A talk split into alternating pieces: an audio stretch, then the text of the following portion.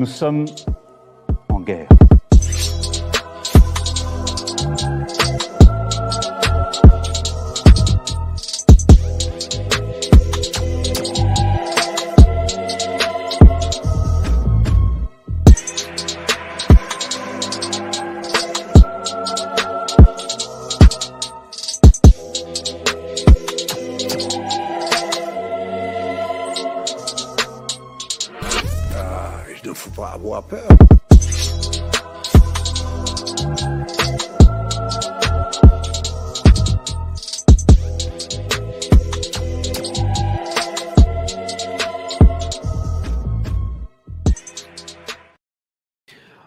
Bonsoir à tous, euh, bienvenue sur Géopolitique Profonde. Ce soir, j'ai le plaisir d'avoir comme invité Rémi Tel pour un sujet qui va être passionnant. C'est la réédition, enfin la nouvelle traduction d'un ouvrage majeur d'un personnage absolument fascinant qui est donc euh, Ted Kaczynski, la société euh, industrielle et son avenir. Bonsoir Rémi, comment allez-vous? Bonsoir Raphaël, très bien, très bien, et j'espère qu'il en va de même pour vous. Je suis ravi d'avoir cet échange ce soir.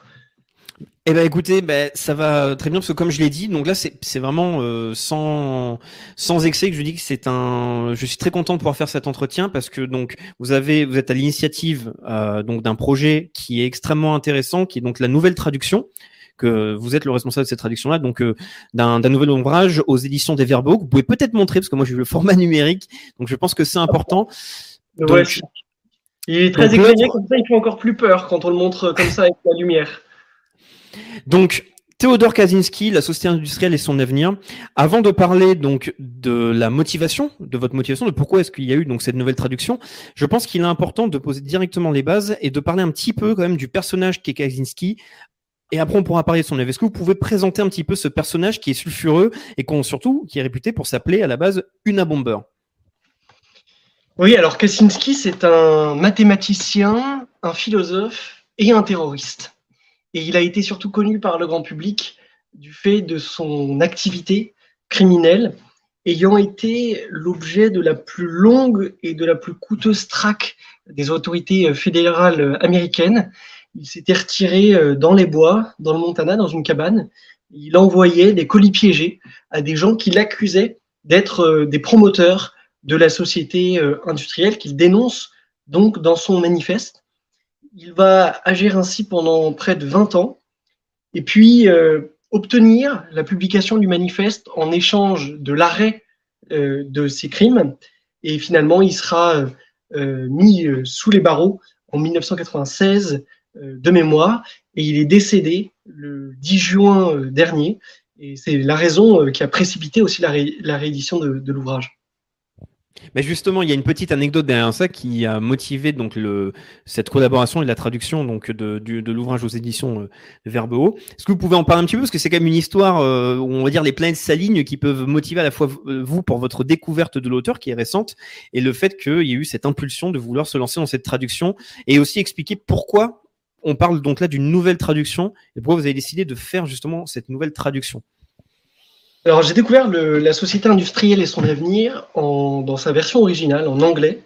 Ça devait être au printemps dernier. J'étais dans le sud-ouest de la France et je suis tombé euh, de ma chaise, tout simplement, Euh, en comprenant que les événements disparates auxquels nous assistions depuis euh, des années, sur des terrains apparemment euh, différents, euh, du choc euh, des cultures au transhumanisme, en passant par le covidisme, étaient reliés par une même, mécanique. Cet ouvrage a donc fait mon soulagement et je me suis dit, il faut absolument le remettre dans les mains du public français. Il y avait des traductions qui avaient été proposées déjà suite à, la publication en anglais, mais elles étaient assez anciennes, confidentielles. J'ai la faiblesse ou la prétention de dire qu'il y avait par certains aspects, elles étaient aussi, elles traduisaient assez mal euh, ou pas parfaitement en tout cas la pensée de, Kaczynski, euh, qui était un brillant philosophe mais un piètre écrivain. Donc il y a, eu tout un travail moi de mon côté pour rendre digeste euh, sa pensée sans évidemment la sans la trahir. Et donc ce, ce- ce projet de réédition qui a un peu germé dans mon dans mon esprit et on se retrouve euh, le 10 juin avec mon éditeur Sylvain Durin, que je salue parce qu'il faut du courage pour rééditer Ted Kaczynski. Et on faisait une dédicace commune sur d'autres ouvrages qu'on avait chacun publiés. Et je lui dis, écoute, il y a quelque chose à faire. Quoi. Je suis tombé sur ce mec. alors, il est extrêmement sulfureux, bien sûr. mais il pose le principe actif et explicatif du monde moderne. Et on ne peut pas prétendre expliquer euh, ce que nous traversons, la période qu'on traverse, ces enjeux, euh, ce qu'on peut en attendre et comment désamorcer tout ça, euh, sans revenir sur l'œuvre de, Kaczynski. Et bon, il me donne un accord de principe, mais il y réfléchit un peu parce que quand même, on n'est pas loin de des accusations d'apologie de terrorisme, etc. Et puis finalement, le soir, il rentre chez lui dans l'Est et il m'envoie un texto. Il devait être 20h38, je crois. Et il me dit, bah écoute, euh, très bien, euh, faisons ça, republions la société industrielle et son avenir. Et euh, deuxième texto, deux minutes plus tard, il vient de mourir. Et en fait, on venait d'apprendre à cette minute-là le décès de, de, Ted, Kaczynski. Et donc, ce qui était une idée s'est transformé un petit peu en obligation, en devoir moral vis-à-vis de, vis-à-vis de l'auteur. Et puis après, évidemment, selon que l'approche philosophique qui est la nôtre, euh, on peut y voir un signe euh, ou pas. parfois, les livres, c'est comme ça. Ça m'était déjà arrivé avec un, ouvrage précédent. bon, donc, donc en tout cas, il, a fallu 400, 400 bonnes heures cet été de travail pour proposer une traduction inédite du texte et une présentation et avec l'espoir qu'enfin le public français se saisisse de façon massive de ce texte qui est euh, peut-être l'un des plus importants euh, pour comprendre le monde actuel et le, changer surtout. Hmm. Mais justement, il y a quelque chose de très intéressant que vous écrivez, parce que donc il y a une présentation de votre part dans l'ouvrage, et qui termine par l'humanité à ce jour ne sait pas encore ce qu'elle lui doit. Euh, donc en fait au manifeste et à l'œuvre de Kaczynski parce que donc c'est un personnage sulfureux. Il faut quand même rappeler donc que c'est un terroriste, quelqu'un qui a donc fait des attentats à la bombe. C'était une personnalité on va dire radicale, complètement euh. C'est-à-dire c'était un génie de mathématiques qui après a vécu reclus, qui a décidé de rentrer en guerre contre la société technologique et de manière radicale. Mais pourquoi avoir écrit justement cette phrase-là? Qu'est-ce que le manifeste de donc de Kaczynski représente aujourd'hui de fascinant par rapport à l'époque où il a pu l'écrire? Alors, ce, manifeste de Kaczynski, c'est un peu comme du bon vin. C'est-à-dire que le, temps passant euh, souligne euh, son extraordinaire qualité. Pourquoi? Parce que c'est avec les années qu'on pouvait voir si les prophéties quasiment de Kaczynski allaient être validées par le réel ou pas. Et elles le sont toutes, les unes après les autres. Il annonce la fin de la liberté humaine et euh, le contrôle de l'homme par la manipulation psychologique, par la manipulation biologique, par la manipulation euh, génétique. Il s'intéresse beaucoup, on en reparlera j'imagine, à la question du progressisme, qu'il considère comme étant à la fois une maladie mentale et puis le symptôme ultime en réalité de la société industrielle. Et donc 30 ans après la rédaction du livre et 50 ans après qu'il ait été pensé, parce qu'en fait le livre est, est, imaginé dès les années, euh, dès les années 70, on peut pleinement saisir le caractère euh, vraiment prophétique, c'est le terme euh, de l'œuvre de, Kaczynski. Et il est vrai que tant que l'auteur restait de ce monde, pour les hommes du siècle, peut-être que les crimes l'emportaient l'emportaient sur l'œuvre.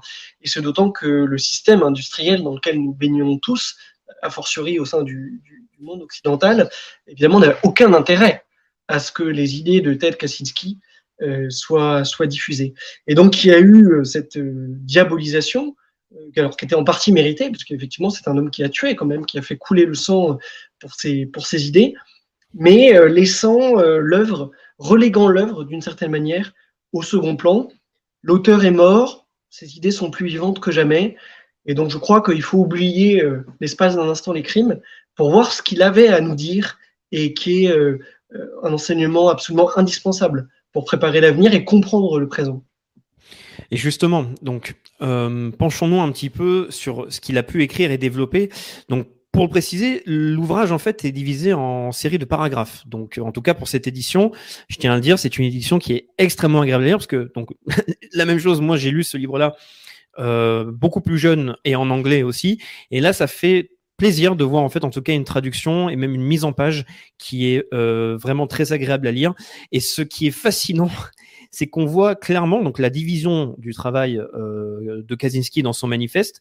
C'est très synthétique et ça commence en puissance en parlant du progressisme justement, c'est ce que vous avez dit plus tôt.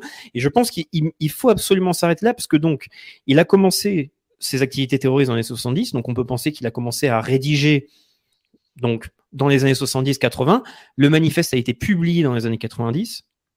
Mais donc, dans les années 90, il, donne une définition même très une analyse même très psychologique du progressisme. Est-ce que vous pouvez en parler un petit peu? Parce que je pense que c'est fascinant de voir la clairvoyance de cette personne, surtout quand on voit les conséquences aujourd'hui de ce qu'on appelle justement le progressisme aujourd'hui. Alors, il y a souvent une méprise sur euh, Ted Kaczynski. C'est-à-dire que beaucoup de gens, notamment à droite, en tout cas parmi ceux qui, le connaissent, et c'est vrai que s'est fait connaître récemment par des séries sur Netflix, etc., euh, se, le figure comme un militant écolo euh, et donc gauchiste. Alors qu'en fait, c'est tout le contraire, puisqu'il démontre euh, que le progressisme est le dernier rempart du système industriel, le progressiste faisant figure d'idiot utile, en réalité, au service du système. Ce que nous explique Kaczynski, c'est que le progressisme est une maladie mentale. Il ne s'agit pas d'une opinion politique ou philosophique, mais d'une maladie mentale. Pourquoi? Parce qu'elle part, elle trouve un point de départ dans un sentiment d'infériorité qui est créé par la société industrielle puisqu'elle humilie l'homme, en fait, pour, pour, faire, pour faire très simple. Et le progressiste va surmonter ce sentiment euh, d'infériorité en s'hyper conformant aux attentes de la société euh, industrielle et en s'identifiant à des groupes ayant une image de faiblesse. Et donc, il les cite, c'est les minorités ethniques, c'est les minorités sexuelles, euh, tout ça. Et le progressiste, en réalité, va essayer de ramener ces groupes-là vers le système industriel et vers ses valeurs, tout en prétendant les défendre et en pensant lui-même euh, qu'il les défend. Il agit ainsi euh, de façon totalitaire, c'est-à-dire que le progressisme, progressiste a besoin euh, d'une espèce de foi, à l'image d'une foi religieuse, dans l'idéologie qui est la sienne, de convertir les autres à cette, à cette idéologie. Et cette idéologie se répand dans tous les champs de la vie, et notamment dans l'intime, dans l'éducation des enfants, par exemple, dans les mœurs conjugales, à tous les niveaux en fait. C'est-à-dire que Kaczynski démontre bien que le progressiste n'existe que par les combats qu'il mène. Et donc, une fois qu'il a euh, gagné un combat, euh, eh bien, il s'en trouve d'autres. Et d'ailleurs, Kaczynski nous dit que si tous les problèmes sociétaux ou sociaux étaient réglés, alors les progressistes en inventeraient afin de trouver un prétexte, en réalité, à, leur, euh, à leurs agitations. Donc il y a une dénonciation d'ailleurs qui est quasiment obsessionnelle hein, euh, chez, Kaczynski euh, du progressisme, qui au départ peut sembler assez excessive, parce qu'après tout, on peut sans doute analyser la plupart des, familles de pensée sous le spectre psychologique ou psycho, psychopathologique. Il est vrai qu'à l'époque où on, charcute des enfants mineurs pour leur faire changer de sexe euh, et où il y a ce déni euh, comme ça si prononcé du réel chez le progressiste, bon, bah, le progressisme, pathologie mentale, après tout, pourquoi pas mais c'est ça qui est fascinant. Je vais me permettre de lire un petit extrait. Je risque d'en lire certains parce que c'est ça qui est fascinant donc chez Kaczynski. c'est encore une fois cette capacité de synthèse et le fait qu'on lit donc quelque chose qui date des années 90 et le parallèle peut se faire immédiatement. Je pense que ça pourra résonner dans l'esprit de, chacun des personnes qui nous écouteront. C'est que Rien que la, désignation des progressistes, il écrit Lorsque nous évoquerons les progressistes ici, nous ferons principalement référence aux socialistes, aux marxistes, aux bien-pensants, aux féministes, aux militants gays et du handicap, aux défenseurs des droits des animaux, etc. Et rien que cette désignation est quand même très intéressante, parce que quand on voit aujourd'hui l'activité militante de certains de ces groupes et de l'influence que l'on peut observer sur un plan sociétal et même politique, que ce soit le féminisme euh, qui, soit dans la guerre des sexes intégrales, le mouvement écologiste, le mouvement même euh, l'écologie qui va aller vers même la haine de l'humanité avec le mouvement dénataliste, etc. On peut voir que là, il, ciblait déjà avec une clairvoyance des groupes qui aujourd'hui ont réussi à avancer dans leur prise de pouvoir et dans leur influence. Et, dans ce que vous dites, il y a, un point très important euh, sur la haine de l'humanité, par exemple. Il démontre bien que euh, le, progressisme est d'essence masochiste. Il utilise l'exemple des militants euh, écolos, c'est très d'actualité, mais vous voyez encore une fois le caractère prophétique de son texte, qui euh, s'agenouille sur, les, sur la voie publique, euh, arrête les voitures et stoppe la circulation. Et qui se et, goudronne la main. Et qui se goudronne la main. Et en fait, il démontre qu'il euh, ne s'agit pas simplement d'une technique politique percutante permettant d'atteindre un objectif, mais que les progressistes préfèrent euh, vraiment ontologiquement les stratégies euh, masochistes parce qu'en fait, elles, les, elles, les, elles, elles font écho à leur sentiment d'infériorité et à l'espèce de glorification qu'ils font des groupes, euh, des groupes persécutés ou prétendument persécutés euh, ou perçus comme, euh, comme inférieurs. Euh, donc ça, c'est un point absolument central et à nouveau qui se vérifie. Et, et dans cette dimension masochiste, c'est aussi un indice qui contribue à l'idée de dire peut-être qu'il y a dans le progressisme quelque chose d'à part qui ne relève pas simplement de la politique, mais aussi de la psychologie et même de la psychopathologie. Absolument.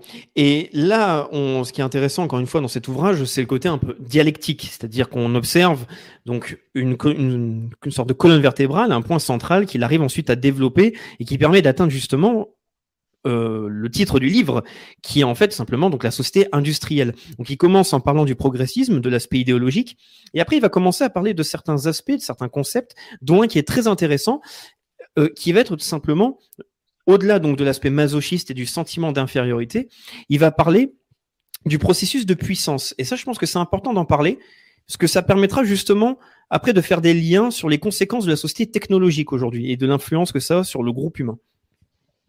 Alors effectivement, c'est le concept central euh, qu'il développe euh, dans le livre et dont découlent tout, euh, toutes ces prédictions, tous ces enseignements.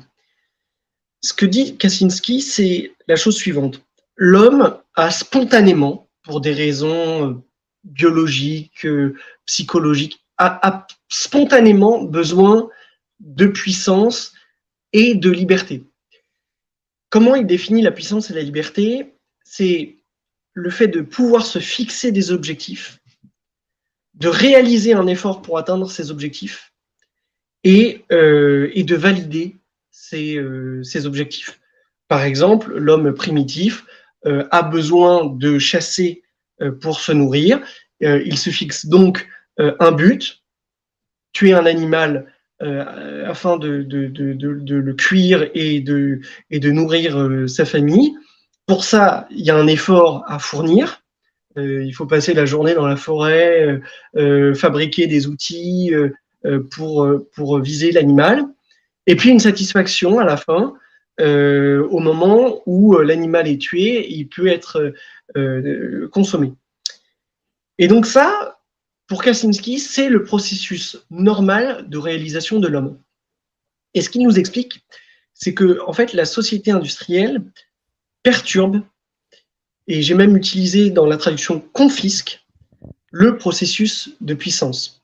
Euh, pour deux raisons qui peuvent sembler antagonistes, mais qui en réalité sont complémentaires. D'une part, les besoins essentiels dans la société industrielle sont satisfaits sans effort. Et d'ailleurs, Kaczynski, euh, c'est là où on voit qu'il n'est pas complètement idéologue. Euh, il accorde beaucoup de concessions à la société industrielle. Il explique notamment en quoi elle a fait euh, euh reculer la mortalité, en quoi elle a allongé la vie, etc.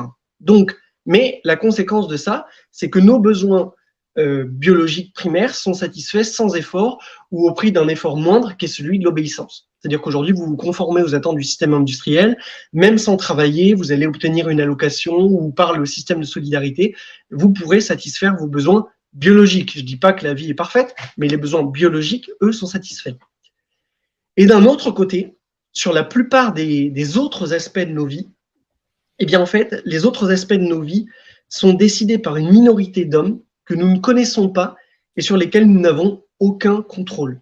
C'est-à-dire que nous assistons, et ça, ça reprend évidemment d'autres penseurs, euh, Guy Debord par exemple, en spectateur, l'homme moderne assiste en spectateur à sa vie. Il ne possède plus aucun contrôle sur les paramètres de sa vie, euh, de, euh, de, la pollution euh, qui va affecter ses voies respiratoires ou sa santé, au transport qu'il emprunte pour aller au travail le matin, ni même au choix de son travail. Bref, tout est, orienté par la société industrielle pour lui, et pour cause, parce que dans la société eh, vous savez, Bernanos disait euh, la société des machines est elle-même une, une machine. Et eh ben, dans la société des machines, nous dirait Kaczynski, l'homme fait figure de rouage. Or, pour qu'une machine fonctionne, eh ben, il faut que le rouage soit parfaitement ajusté. S'il y a du jeu, euh, la, machine euh, déraille.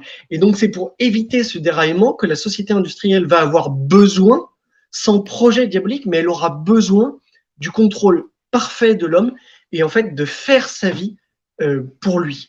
Et donc ce processus de puissance est impossible pour ces deux raisons-là, parce que les besoins biologiques sont satisfaits sans effort et parce que tous les autres aspects de la vie sont contrôlés par autrui que par l'homme lui-même. Et ça va créer un certain nombre de pathologies, nous dit-il, qu'on observe bien, n'est-ce pas, parmi nos contemporains, allant de euh, la dépression à la criminalité, l'extrémisme politique, les perversions sexuelles, etc. Et donc là, on commence à réavoir du jeu dans la machine. Et pour éviter tout ça, la société industrielle, afin de survivre, devra passer, elle, commence et elle devra passer, nous dit Kaczynski, donc euh, dès les années 70 à nouveau, par la manipulation psychologique, notamment par le biais de la propagande et euh, du système éducatif, par la manipulation biologique avec les psychotropes, avec les drogues, par exemple, et même d'ingénierie sociale. Génétique. Et hmm. là, chacun peut imaginer euh, les développements euh, euh, derniers de, de, cet aspect du sujet. Hmm. Et aussi, ce qui est intéressant, c'est quand il va parler donc des actions possibles de l'homme dans cette société donc moderne. là, on retrouve donc évidemment des travaux qui peuvent faire écho à ceux donc de par exemple de Guy Debord, c'est ce que vous avez cité, mais il y a aussi tout simplement Michel Kluskar euh, qui est qui est aussi très intéressant. Il y a un passage très synthétique euh, qui permet encore une fois voilà, de progressivement faire un lien pour essayer de comprendre l'analyse le, qui fait de l'homme et de ses possibilités dans ces sociétés et des objectifs de cette société qui vont fixer des limites pour cet homme-là, c'est la société moderne est à d'autres égards extrêmement permissive. Dans les domaines sans rapport avec le fonctionnement du système, nous pouvons généralement faire ce que nous voulons. Nous pouvons adopter n'importe quelle foi, tant qu'elle n'encourage pas un comportement dangereux pour le système. Et là, aujourd'hui, on voit quelles sont les fois qui sont désignées en tant que euh, ennemis de la société et même ennemis principal à absolument avoir et même à occuper l'espace euh, médiatique, à, polluer notre attention. Et en même temps, c'est nous pouvons coucher avec qui nous voulons. Euh, bref, nous pouvons faire tout ce que nous voulons tant que cela n'est pas important. Pour toutes les questions importantes, le système réglemente chaque jour un peu plus notre comportement. Ça peut sonner comme une évidence aujourd'hui. Mais c'est ça qui est intéressant, c'est de voir constamment dans son travail euh, euh, des sortes de bases dans son analyse qui sont extrêmement solides et qui arrivent à se construire parfaitement pour arriver de plus en plus à une, à une analyse profonde et de la nature même de la société industrielle. Oui, parce que certains pourraient répondre effectivement, euh, mais regardez l'ère de, de licence dans laquelle nous évoluons, euh, c'est bien la démonstration que la liberté euh, est devenue la règle euh, jusqu'au libertarisme et, et, que donc l'analyse de Kaczynski est un peu catastrophique ou catastrophiste.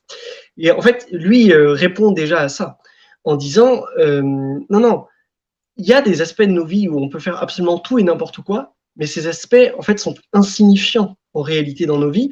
Ils vont être survalorisés par la société industrielle pour donner l'illusion de la liberté, mais la règle, c'est la servitude, et sur les marges, effectivement, euh, vous pourrez euh, faire tout ce que vous voulez, tant que cela ne, ne, contrarie pas les intérêts euh, du, du, système.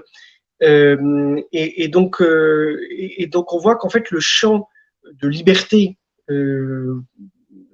quand on est sur de telles marges et, parce que quand la liberté ne peut plus s'exercer sur l'essentiel et qu'elle trouve du coup prise sur des aspects extrêmement restreints de la vie humaine, eh bien, eh, on, est condamné au n'importe quoi d'une certaine façon. C'est-à-dire que si je peux avoir de liberté dans ma vie que dans la sexualité et que tout mon besoin de liberté est investi dans ma sexualité, eh ben, du coup, ça finit, c'est ce que dit Kaczynski, dans les perversions, perversions sexuelles, par exemple.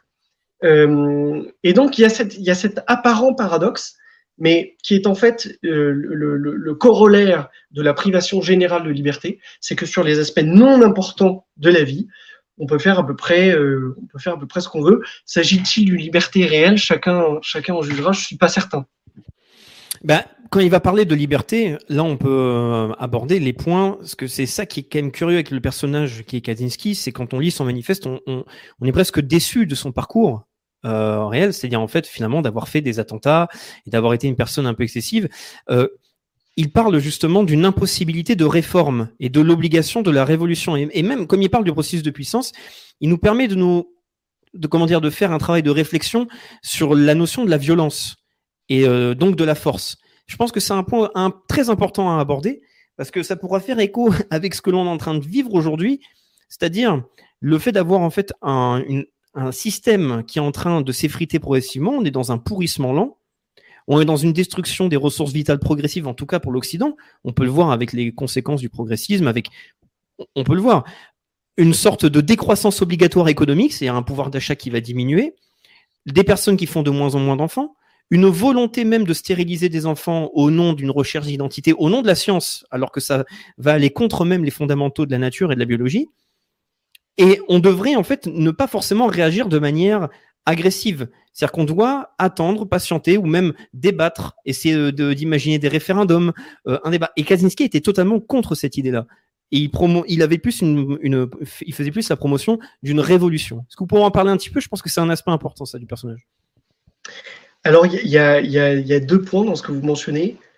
Le premier, pour lui, il n'y a pas de conciliation possible entre euh, liberté et euh, société industrielle. Pourquoi? Parce que les compromis sont sans cesse renégociés à petits pas, parce qu'il y a un effet d'entraînement dans la logique technicienne, et parce que la logique technique appuie, enfin, joue sur des leviers extrêmement forts, qui sont par exemple la santé et, et, la, et la sécurité. Et il démontre que on ne peut pas opérer de tri, par exemple, entre les bons aspects euh, de la technologie et les mauvais aspects parce que la technologie est un tout interdépendant et que euh, un aspect maintenu seul euh, en fait serait lui-même un mal. À l'inverse, il montre en quoi chaque technologie prise isolément apparaît comme étant un, un, bienfait, mais elle s'intègre à un tout qui lui restreint la liberté humaine et finira par dénaturer même dénaturer l'homme. Donc, ce que nous dit Kaczynski, c'est que les visions de conciliation sont des visions naïves et que le seul moyen, en réalité, pour l'homme de retrouver euh, sa nature et sa liberté, c'est une révolution contre le système euh, industriel, démontrant d'ailleurs de façon assez convaincante que la, révolution n'est pas forcément plus difficile que la réforme, parce que le système industriel est confronté à de très grandes menaces, notamment liées euh, au comportement humain, qu'il devra surmonter ces menaces pour, euh, survivre, mais que euh, de fait, entre les enjeux environnementaux et puis la création de tous ces troubles par la confiscation du processus de puissance, il est tout à fait probable que le, système industriel s'effondre de lui-même et qu'au fond, les révolutionnaires, en hâtant son effondrement, nous épargneraient aussi. euh, bien des conséquences désastreuses de, cette, euh, de, cet effondrement. Alors on pourra y revenir. Je, pense que des, voies de conciliation euh, restent, restent possibles, envisageables. donc ça, c'était, je, pense, le premier point. Le deuxième point sur la violence, sur la violence politique. Savez, Michel Maffezoli nous apprend que la violence est fondatrice en politique. Euh, et de fait, euh, trouver une seule euh, césure véritable de l'histoire de France qui se soit réalisée sans violence. et au fond, c'est seulement le temps qui permet de transformer l'illégalité de l'action violente, et, heureusement d'ailleurs qu'elle est illégale, en légitimité légitimité politique. Ainsi, je ne crois pas qu'il faille condamner en soi la violence, la violence politique, elle est centrale. Il faut la domestiquer, il faut, pour reprendre le terme de, Michel Maffezoli, l'homéopathiser d'une certaine manière. La violence politique de Ted Kaczynski a-t-elle servi ses idées? J'aborde la question dans l'introduction et je ne le crois pas complètement. Je pense qu'il y a un côté où on se dit voilà un homme qui est en parfaite congruence, pour reprendre un terme de communicant, à l'ère de la dissonance cognitive généralisée. C'est-à-dire que, euh, à l'inverse des penseurs bourgeois, euh, il ne, ne, ne, professe pas un monde dans lequel il serait incapable de vivre. Il a choisi d'être sans eau ni électricité au fond d'une cabane dans le Montana, là où il fait très très froid aux États-Unis. Euh, et en plus, il a été capable d'aller jusqu'à tuer pour défendre ses idées. Donc d'une certaine manière, on peut se dire, c'est la cohérence parfaite. Et en même temps, force est de constater que son parcours criminel est assez erratique. Euh, c'est-à-dire que les cibles ont été euh, parfois bizarrement choisies, euh, beaucoup des, attaques ont été manquées et d'ailleurs fort, heureusement. La revendication est, revenue, est, est, arrivée de façon assez tardive. Et on peut penser que le caractère euh, amateur, je dirais, de l'œuvre, entre guillemets, euh, directe, d'action directe de Kaczynski, a contribué à reléguer son, son, son œuvre euh, philosophique euh, au, second plan. Après, bon, comme toutes les œuvres, il faut aussi euh, que le, que le temps démontre son, son, son, son, impérieuse nécessité. Et c'est ce que nous, on essaye de, de, contribuer à faire. Et énormément de penseurs ont connu une gloire incroyable, mais passé, le, passé le trépas. donc ce sera peut-être le cas, c'est ce que je souhaite de, de, Ted, de Ted Kaczynski. En tout cas, il est certain que sur le coup, son, son action ne l'a pas ne l'a pas aidé, euh, ça c'est absolument sûr. Et ce d'autant que il jouissait d'une position quand même notable, euh, se trouvant euh, assistant professeur de mathématiques à l'université de Berkeley.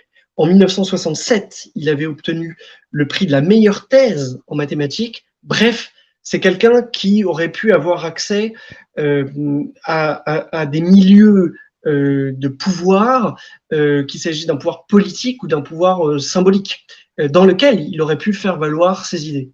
Mais il aurait estimé ne pas être en cohérence parfaite avec ses idées. En même temps, quand il fabrique une bombe pour l'envoyer à un représentant de la société technicienne, il utilise lui-même une forme de technologie. Quand il exerce un chantage contre le New York Times et le Washington Post pour publier son manifeste, euh, donc qui sera euh, imprimé, euh, etc., dans des, dans des presses. Bon, il utilise aussi la société, la société technicienne.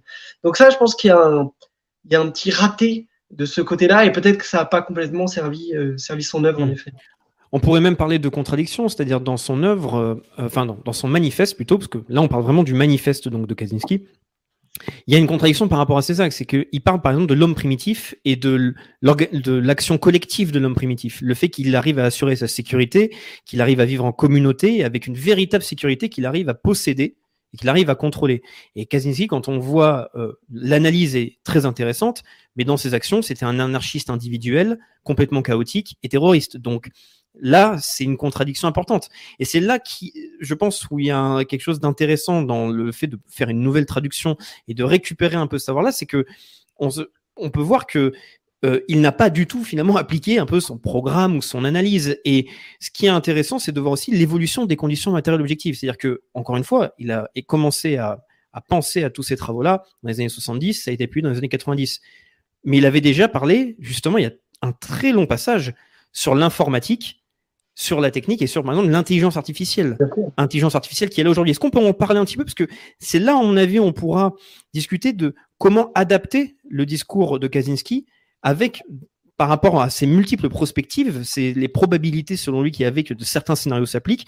Maintenant, on a certaines réponses. Et peut-être que là, on peut essayer de creuser un petit peu plus loin sur ce qu'il faudrait faire maintenant qu'on sait comment le monde est organisé aujourd'hui, en tout cas, comment il est en train d'évoluer sur un plan technique.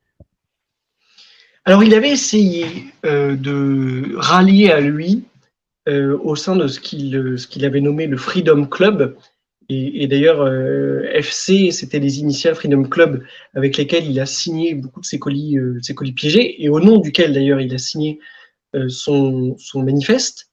Il avait essayé de rallier d'autres personnes à, à sa cause, mais de toute évidence pour des peut-être pour des motifs psychologiques, là, comme quoi les progressistes ne sont pas les seuls concernés.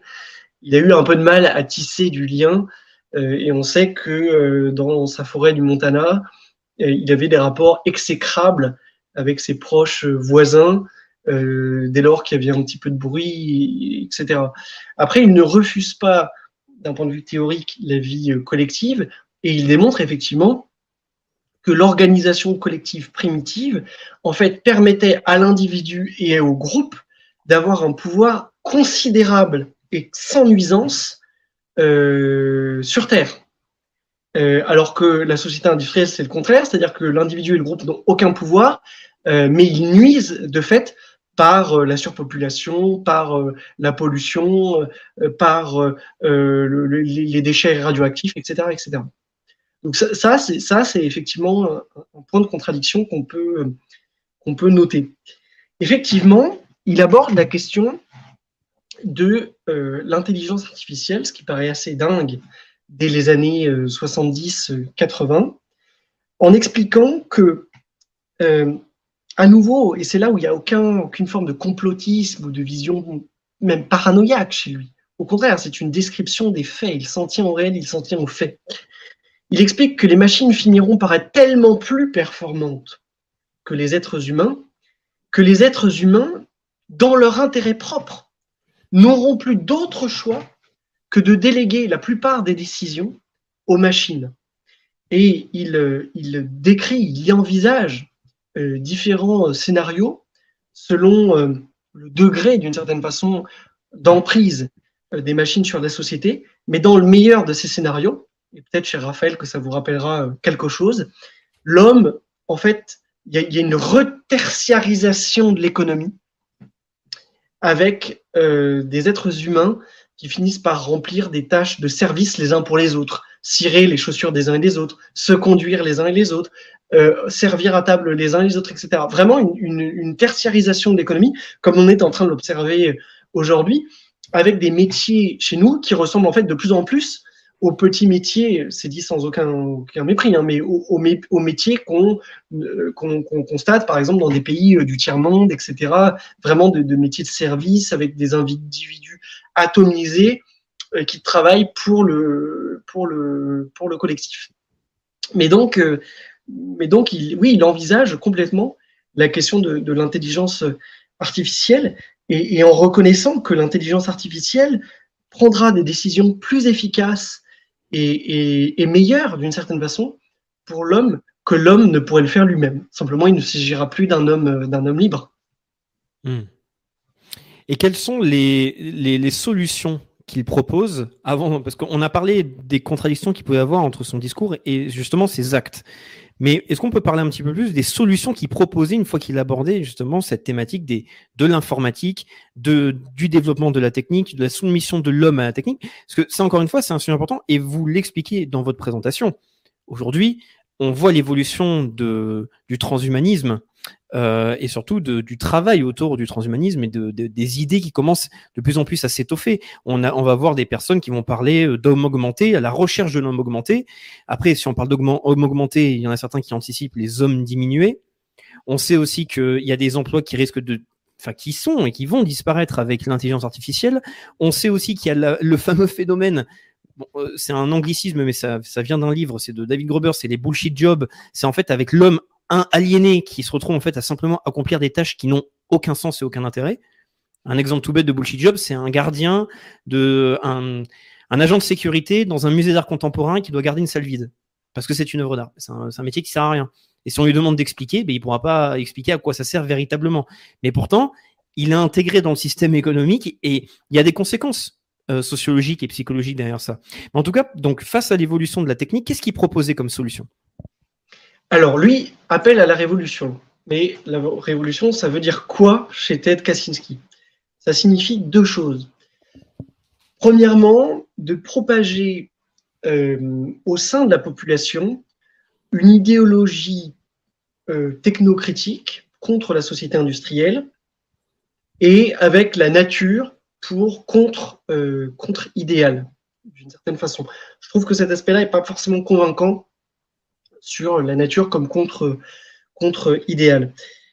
Euh, à deux niveaux, la propagation de cette idéologie, auprès tout d'abord d'une sorte d'élite éclairée, à même de comprendre les enjeux et de traiter ces questions avec, euh, avec sérieux. Il insiste beaucoup sur la nécessité de conserver une sorte de, respectabilité de l'idéologie anti-technologie. Euh, et puis, lorsque l'effondrement du système industriel euh, s'approche, quelque chose de plus massif, peut-être d'un peu plus, on pourrait dire, populiste dans des termes, dans des termes d'aujourd'hui, appelant à la révolte, à la révolte des masses. Donc, Premier aspect de la révolution, le travail idéologique.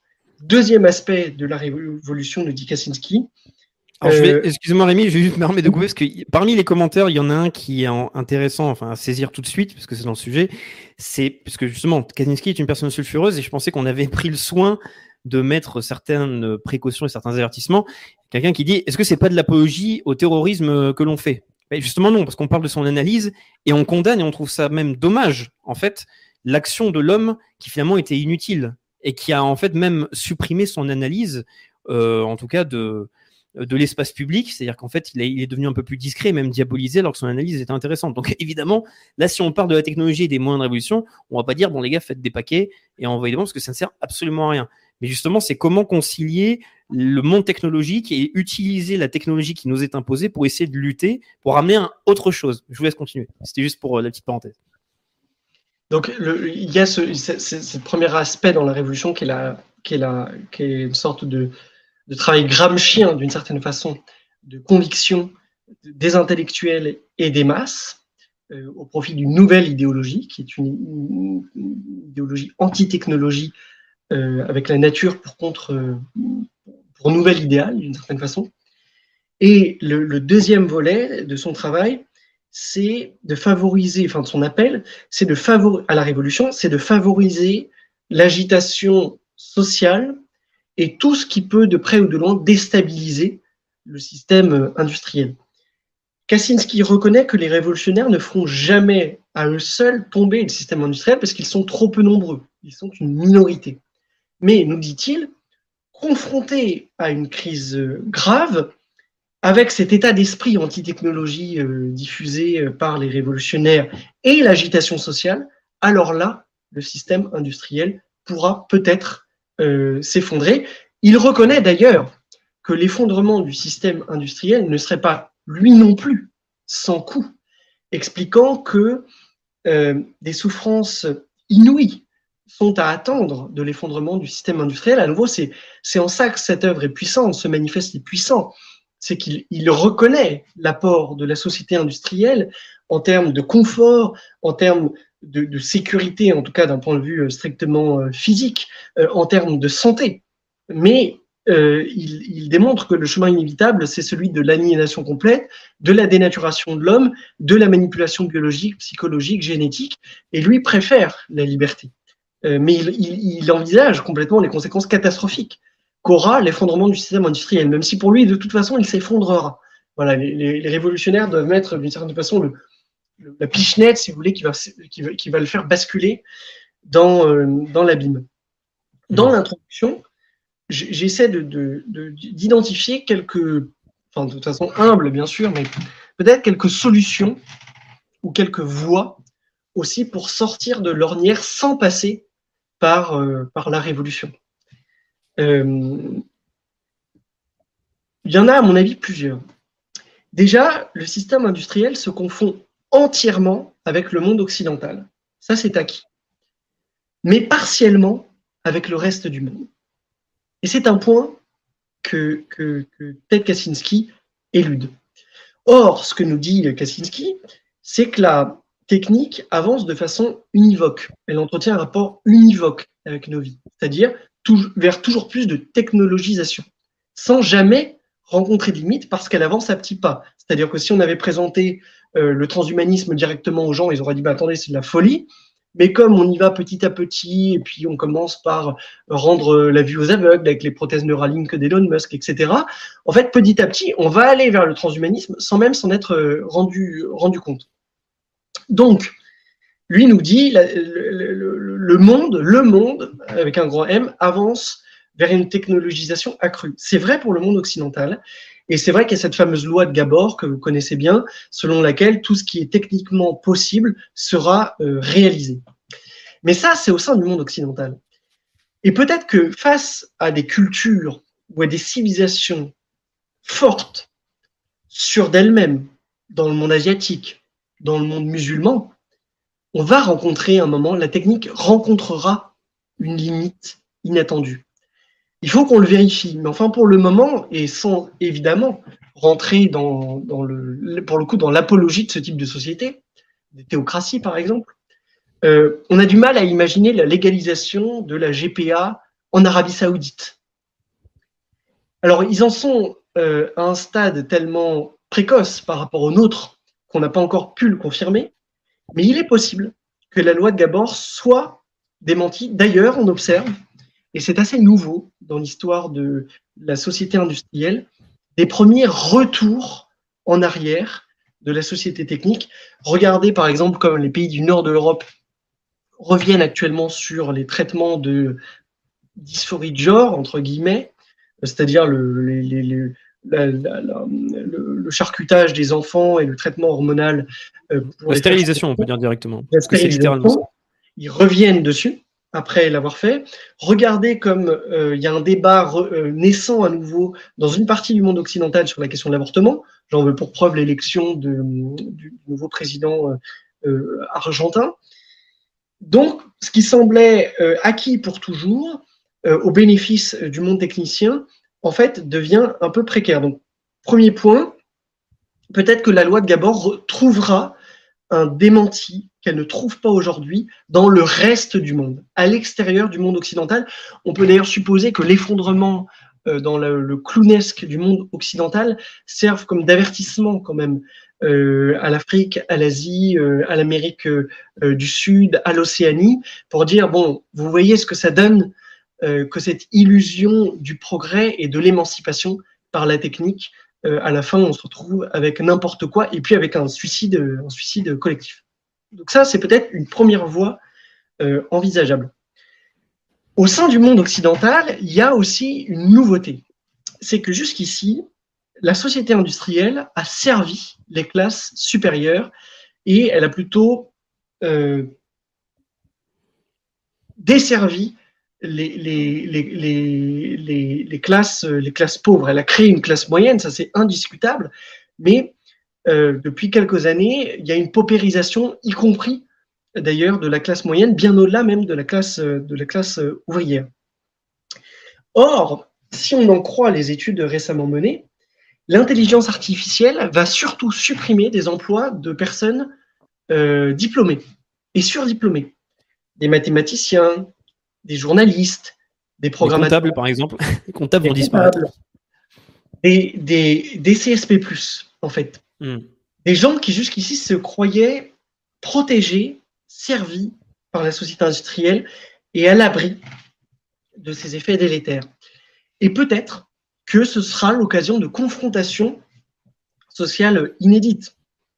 Il a été démontré, je ne reviens pas dessus, de quelle façon arithmétique le bloc bourgeois maintenait aujourd'hui le progressisme au, pouvoir, le jour où euh, euh, le, jeune cadre dynamique de la défense se retrouve au chômage, peut-être que les coordonnées politiques dans le monde occidental, en France, vont, vont changer. Et donc ça, c'est aussi un facteur, un facteur d'espoir. Il y en a d'autres Kaczynski évoque par exemple dans son texte, une, il opère une distinction entre ce qu'il appelle les technologies centralisées et les technologies décentralisées. Les technologies euh, centralisées, ce sont des technologies produites par le système et qui continuent à dialoguer avec lui une fois qu'elles sont utilisées par l'individu. par exemple, un téléphone portable. Euh, nous n'avons pas les moyens, euh, sauf euh, quelques génies peut-être parmi nous, mais de fabriquer nous-mêmes un téléphone. Et puis une fois qu'on achète un téléphone, ce téléphone-là continue à communiquer avec le système en envoyant des données, etc. Il y a d'autres types de technologies qui sont des technologies décentralisées, qui peuvent être fabriquées à l'échelle individuelle et qui ne communiquent pas avec euh, le système. Euh, Kaczynski prend l'exemple du forgeron, par exemple, euh, qui utilise un savoir-faire technique, bien, enfin, qui est vraiment le fruit de la technique, mais qui ne communique pas avec le, qui ne communiquent pas avec le système, et ce sont des technologies d'une certaine façon développables au niveau, au niveau local. Kaczynski montre qu'il n'y a pas vraiment d'exemple euh, de régression sur des technologies décentralisées. C'est-à-dire qu'une fois qu'on a inventé le feu, une fois qu'on a inventé, euh, euh, pas, la construction d'un puits par exemple, ce sont des savoirs qui ne se perdent pas et dans l'histoire il n'y a pas de retour en arrière. Par contre, il y a des retours en arrière sur des technologies centralisées. Kaczynski prend l'exemple de l'Empire romain. Au moment où l'Empire romain s'est effondré, les aqueducs où le système de canalisation s'est perdu. Il a quasiment fallu mille ans pour retrouver des systèmes euh, euh, technologiques euh, comparables dans le monde, en Europe, en Europe de l'Ouest. Et donc peut-être, en fait, qu'il faut se, concentrer aussi sur cette distinction et on peut imaginer des technologies qui soient partiellement décentralisées. Par exemple, on peut imaginer euh, que, évidemment, vous alliez acheter votre téléphone chez Apple ou chez Google parce que bon, bah, ça, requiert un tel niveau d'expertise qu'aujourd'hui, on ne peut pas fabriquer soi-même son téléphone. Oui, c'est trop efficace. C'est tellement efficace, on en a besoin aujourd'hui. C'est ça. Mais on peut imaginer d'accepter que ce téléphone ne communique plus avec le système une fois que vous l'avez en main. Ça aura une contrepartie, c'est qu'aujourd'hui, la technologie et, à plus forte raison l'intelligence artificielle fonctionne sur la bibliothèque de cas et sur le retour d'expérience permanent de la part des utilisateurs, avec les données qui sont envoyées euh, au, système centralisé. Le jour où ce dialogue silencieux entre les objets et leurs créateurs cesse, la bibliothèque de cas diminue et donc les technologies seront aussi moins performantes. Enfin, toute chose égale par ailleurs. C'est-à-dire qu'on aura toujours la possibilité de passer des appels comme on le faisait pas il y a encore euh, il y a encore euh, dix ans. Mais moi, ça, je pense que ce sujet des technologies centralisées, décentralisées, mérite d'être euh, d'être d'être d'être creusé. Enfin, dernière possibilité, et ça qui correspond un petit peu à la vision de Kaczynski, l'effondrement enfin, économique et donc technologique parce que le propre de la société technologique, c'est qu'elle requiert énormément d'investissements euh, initiaux et de, capital, euh, de, capital de base, d'une certaine façon.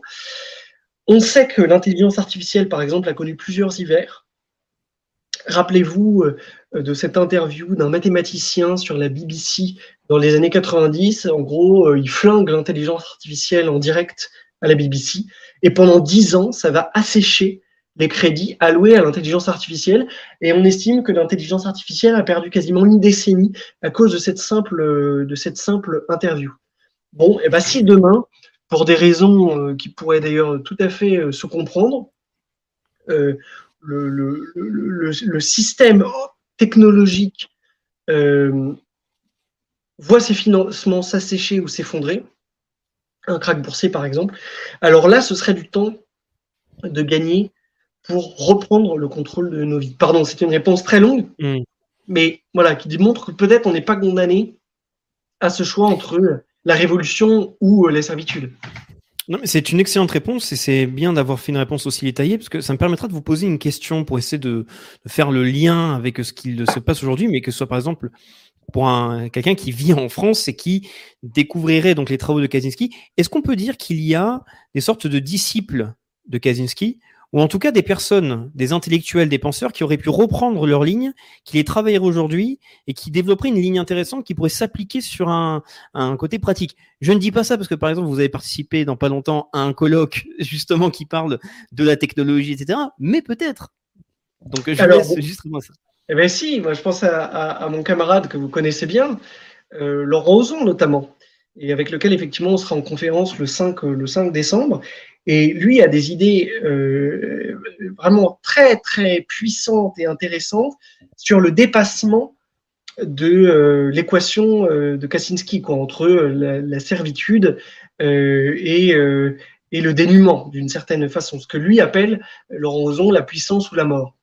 Et, et on, on, on, a eu une discussion récente et il a, il a vraiment une vision très très intéressante des choses pour, pour dépasser justement cette, cette contradiction. Euh, quand je me déplace euh, maintenant en conférence ou en dédicace euh, sur cet ouvrage, il y a des gens qui viennent me voir et qui me parlent de groupes technocritiques qui se montent en Bretagne, etc. Alors par définition, c'est difficile d'entendre parler puisque ces groupes-là n'utilisent pas les canaux de communication traditionnels. D'ailleurs, Kaczynski, dans le texte, indique que la seule exception que les révolutionnaires doivent faire à l'usage de la technologie, c'est lorsque cette technologie permet de faire connaître euh, leurs idées. Donc, par exemple, Kaczynski, en suivant sa logique, ne serait pas opposé à notre présence euh, ce soir sur YouTube ou euh, sur Twitter, etc. Donc, ça, c'est le, ça, c'est le premier point. Vous disiez aujourd'hui, je voudrais juste prendre cet exemple-là. parce que vous disiez, quelqu'un qui, comment le relier en fait à l'actualité? Comment relier cette, pensée à l'actualité? On est euh, dans un moment de, peur, encore un, euh, mais dont le motif n'est plus le Covid, la guerre en Ukraine, voilà, mais la menace euh, islamiste en Europe. Et la guerre civile, en fait. L'invasion migratoire, la guerre civile. Et de guerre civile. Et beaucoup de nos amis identitaires, par exemple, nous diraient bon, il est gentil, le père Kaczynski, mais vous comprenez bien que euh, aujourd'hui, euh, je suis pas, euh, c'est pas l'ordi qui menace mon existence, c'est le grand remplacement. Et pourtant, et pourtant, le grand remplacement n'est qu'un effet de la société industrielle de la façon suivante. Kaczynski démontre que la société industrielle doit s'attacher à la loyauté exclusive de l'individu. Il doit être à son service exclusif. Pour ça, elle doit, elle a besoin de briser les communautés spontanées, les communautés naturelles, qui euh, sont des sources de légitimité tierce. Ce faisant, elle organise les conditions du grand tout, du grand mélange des cultures, et donc, in fine, du choc des civilisations. Confrontée au choc des civilisations, elle répond par l'ajustement de la liberté humaine. C'est bien ce qu'on observe aujourd'hui face à la menace terroriste, islamiste ou du grand remplacement, appelez-la comme vous voulez. On ne rétablit pas les frontières euh, euh, nationales. On va installer des frontières internes, par exemple des portiques de sécurité euh, à l'entrée des lycées. Et donc, la liberté humaine sert bien de variable d'ajustement aux effets délétères créés par la société industrielle. C'est vrai notamment dans le cas euh, qui nous occupe, qui occupe aujourd'hui euh, l'actualité, à savoir, euh, y aura-t-il une guerre civile en France? La, menace qui est bien réelle de guerre civile en France est une conséquence directe, directe du système industriel et de sa logique. Et c'est pour ça que moi, j'ai arrêté un peu de, de m'exprimer sur l'actualité, l'actualité chaude, non pas par indifférence, mais parce que je considère qu'en fait, la plupart des phénomènes que nous constatons aujourd'hui se rattachent à la logique de la société euh, industrielle. Et en fait, ces causes-là sont contenues dans la cause euh, pour laquelle milite Ted, Ted Kaczynski, d'où la, enfin, la nécessité de revenir à l'essentiel. Et Kaczynski euh, évoque, hein, il, consacre des paragraphes dans, dans, dans ce texte à l'épuisement en fait des résistances, en montrant que une cause dans la société industrielle en chasse toujours une autre. Et une fois qu'on a fini de se battre contre le pass sanitaire, il faut se battre euh, contre ceci ou contre cela. Et donc, en fait, on n'a jamais terminé. Et c'est aussi comme ça que le système industriel épuise, en fait, ses résistances.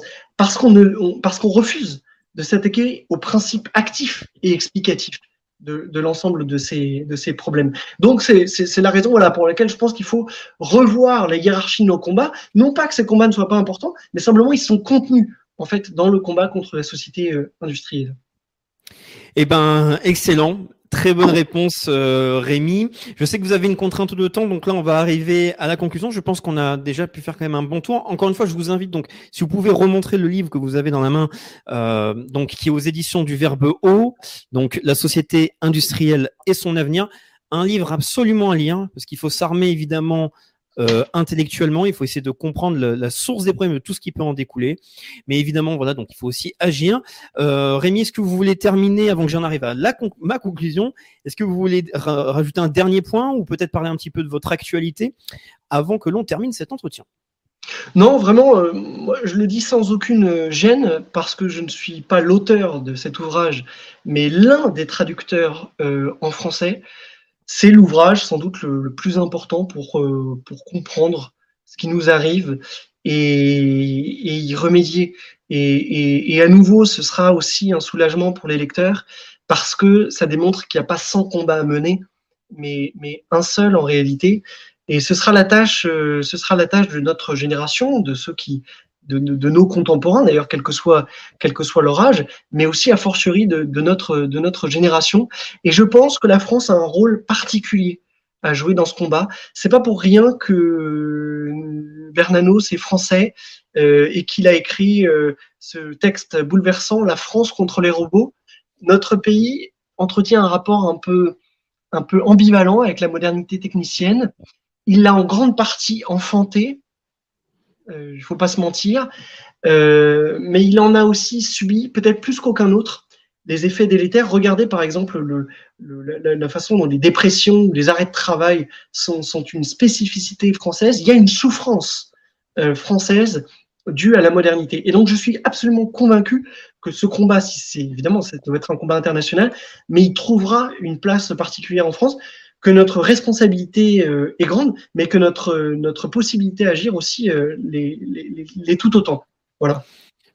Eh ben parfait. De toute façon, on devrait dire que notre devoir en fait est obligatoire. C'est-à-dire que de toute façon, euh, avec ou sans vous, le, ce qu'on peut appeler, ce que Kaczynski désigne comme la société industrielle, ben, s'occupera simplement de continuer à supprimer votre énergie vitale, votre, votre puissance, votre autonomie, pour tout simplement se maintenir.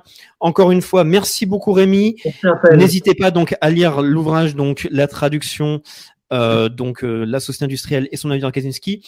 On a parlé évidemment donc de formation. On a, un, vous avez un événement donc une, réunion avec euh, un colloque avec Laurent Ozon, une conférence pardon, qui aura lieu donc le mardi 5 décembre donc à Paris. Vous pouvez évidemment regarder sur tous les réseaux pour participer à cet événement.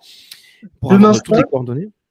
Puisque, puisque c'est l'instant pub, hein, je l'ai passé. Allez-y, bien sûr, bien sûr, allez-y. Demain soir à Paris, l'association Remus et Remus organise aussi une conférence euh, sur, euh, sur Ted Kaczynski. Enfin, j'animerai une conférence euh, sur Ted Kaczynski et samedi à Lille, dans le groupe de, de l'AF Lille. Voilà, que ça intéresse. Il y aura d'autres conférences en France, en Belgique, en, Suisse aussi. Mais là, sur les prochaines, c'est ça. Voilà. Et donc, le 5 décembre, avec, avec Laurent Ozon à Paris. Donc voilà, chers spectateurs, bah, si ce contenu vous a plu, n'hésitez pas évidemment à le partager, à mettre des commentaires, à participer à sa diffusion à soutenir le travail euh, qui est fait euh, à la fois par la maison d'édition des Verbaux, c'est-à-dire par Rémi à travers cet ouvrage, mais si aussi vous appréciez notre travail, vous pouvez faire ça. Évidemment, je le rappelle, on a cité Laurent Ozon, mais on a la revue, la lettre au Conseil de géopolitique profonde, où là, par exemple, Laurent Ozon a fait un dernier numéro qui parle donc de la guerre de quatrième génération informez-vous, agissez, surtout visons le travail collectif, c'est très important. Rémi, encore merci. je vous souhaite à tous une excellente soirée et je vous dis à très bientôt. Au revoir.